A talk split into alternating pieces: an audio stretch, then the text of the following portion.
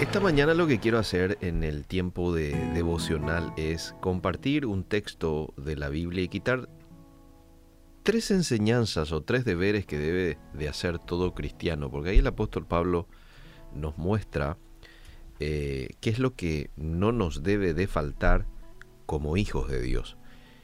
Eh, Colosenses 4.2 dice, perseverad en la oración, velando en ella con acciones de gracias orando también al mismo tiempo por nosotros, para que el Señor nos abra puertas para la palabra, a fin de dar a conocer el misterio de Cristo por el cual también estoy preso.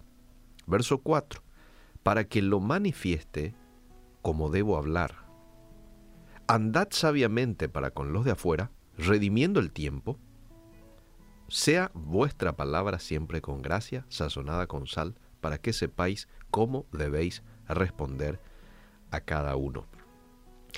Antes de hablar de estos tres deberes que debían de tener ellos, los cristianos allí de Colosas y que debemos de tener nosotros, quiero para una mayor comprensión nomás de este texto, eh, hacer un poco un repaso en cuanto al contexto en el que se da este mensaje del apóstol Pablo. Esta carta fue escrita a una comunidad cristiana considerable que se encontraba en la ciudad de Colosas, lo que hoy sería la actual Turquía, ahí en la zona de Asia Menor. Colosas había sido una ciudad próspera, pero cuando Pablo los escribe desde su cautiverio en Roma, la ciudad estaba en decadencia. Los cristianos allí estaban confundidos y se habían dejado influenciar por ciertas creencias y prácticas del lugar, de manera que ya estaban poniendo su confianza en el espiritismo o en la astrología. ¿Mm? Ya no consideraban a Cristo como el único Salvador. Entonces el apóstol Pablo, seguramente un tanto preocupado, les escribe que todo se centra en la persona de Jesús. Les advierte también en esta carta contra las artimañas de los maestros judaizantes y contra las nociones de sabiduría carnal, invenciones y tradiciones humanas. Es una carta cortita, tiene cuatro capítulos, y él usa los dos primeros capítulos para decirles qué deben creer, y en los dos últimos, qué deben hacer. Y ahí en el capítulo 4, verso 2, les dice lo que deben hacer. En primer lugar, deben orar de manera perseverante, velando en ella y no se olviden de las acciones de gracias. ¿Qué poder hay en un cristiano que practica esto? Cuando vos como cristiano no orás de manera perseverante, no tenés fuerza para hacerle frente al pecado. No tenés fuerza para hacerle frente a la tentación, a los afanes de la vida a las malas noticias, estas te invaden y te roban el gozo y la paz que viene de Dios. Estás susceptible a todo ataque del enemigo que termina dominando tu mente. Lo que hace la oración, mis queridos amigos, es te enfoca en el Todopoderoso. Y a la vez te desenfoca del pecado, te desenfoca de la tentación te desenfoca de la ansiedad, de tu debilidad, te desenfoca de tus miedos y te enfoca en ese Dios tan, pero tan especial que todo lo puede. ¿eh? Lo que a los hombres le es imposible, dice un texto, para Dios es posible. Y en ese te enfoca, en ese Dios.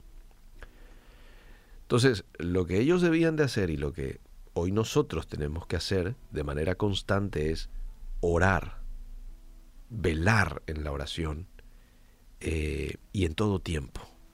En otros pasajes de la Biblia dice oren sin cesar. ¿Mm? Lo segundo que le dice aquí el, el apóstol Pablo a los de Colosas es anden de manera sabia para con los de afuera redimiendo bien el tiempo. En medio de una generación desviada y pervertida, el cristiano debe resplandecer como una antorcha en medio de la oscuridad.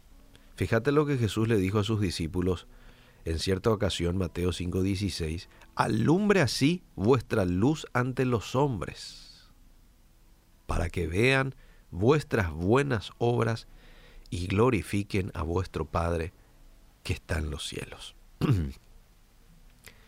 Yo me pregunto, ¿cómo alumbra una persona? ¿Mm? ¿Cómo uno anda de manera sabia con los de afuera y con tus buenas obras? Esa es la manera en que uno alumbra en medio de la oscuridad, en medio de un mundo eh, pervertido, en un mundo en donde no se le da a Dios el lugar que a Él le corresponde, cuando vos eh, haces lo contrario y le pones a Dios en, el primer lugar de tu vida, estás marcando diferencia. Con tus buenas obras estás marcando diferencia en lo que haces.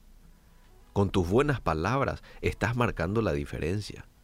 Y ese es mi punto número 3. Porque el apóstol Pablo ahí le dice en el verso 6 que hablen lo correcto, que hablen lo que edifica, sazonada con sal, dice. Hmm. Esto viene muy muy a relación con lo que también el apóstol Pablo les dijo a los de Éfeso en Efesios 4:21 cuando les dijo ninguna palabra corrompida salga de vuestra boca, sino la que sea buena para la necesaria edificación, a fin de dar gracia a los oyentes. Sazonada con sal, agradable. El salmista decía en el Salmo 19:14, sean gratos los dichos de mi boca y la meditación de mi corazón delante de ti, oh Jehová.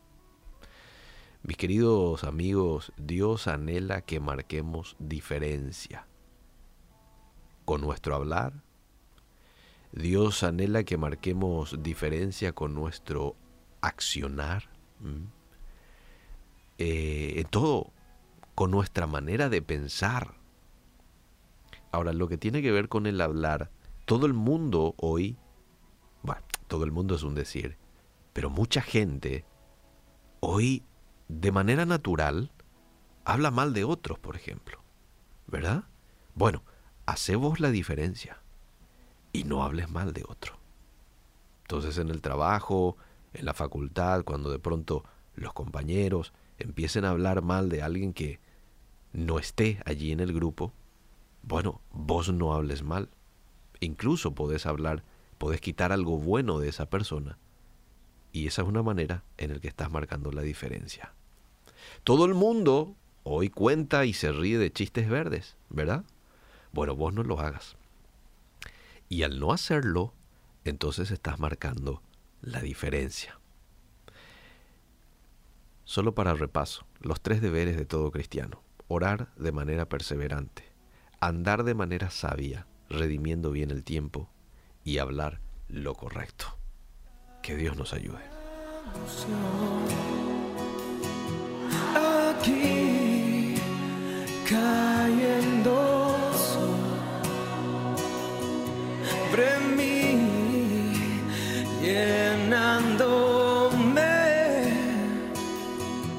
y sanando mi ser.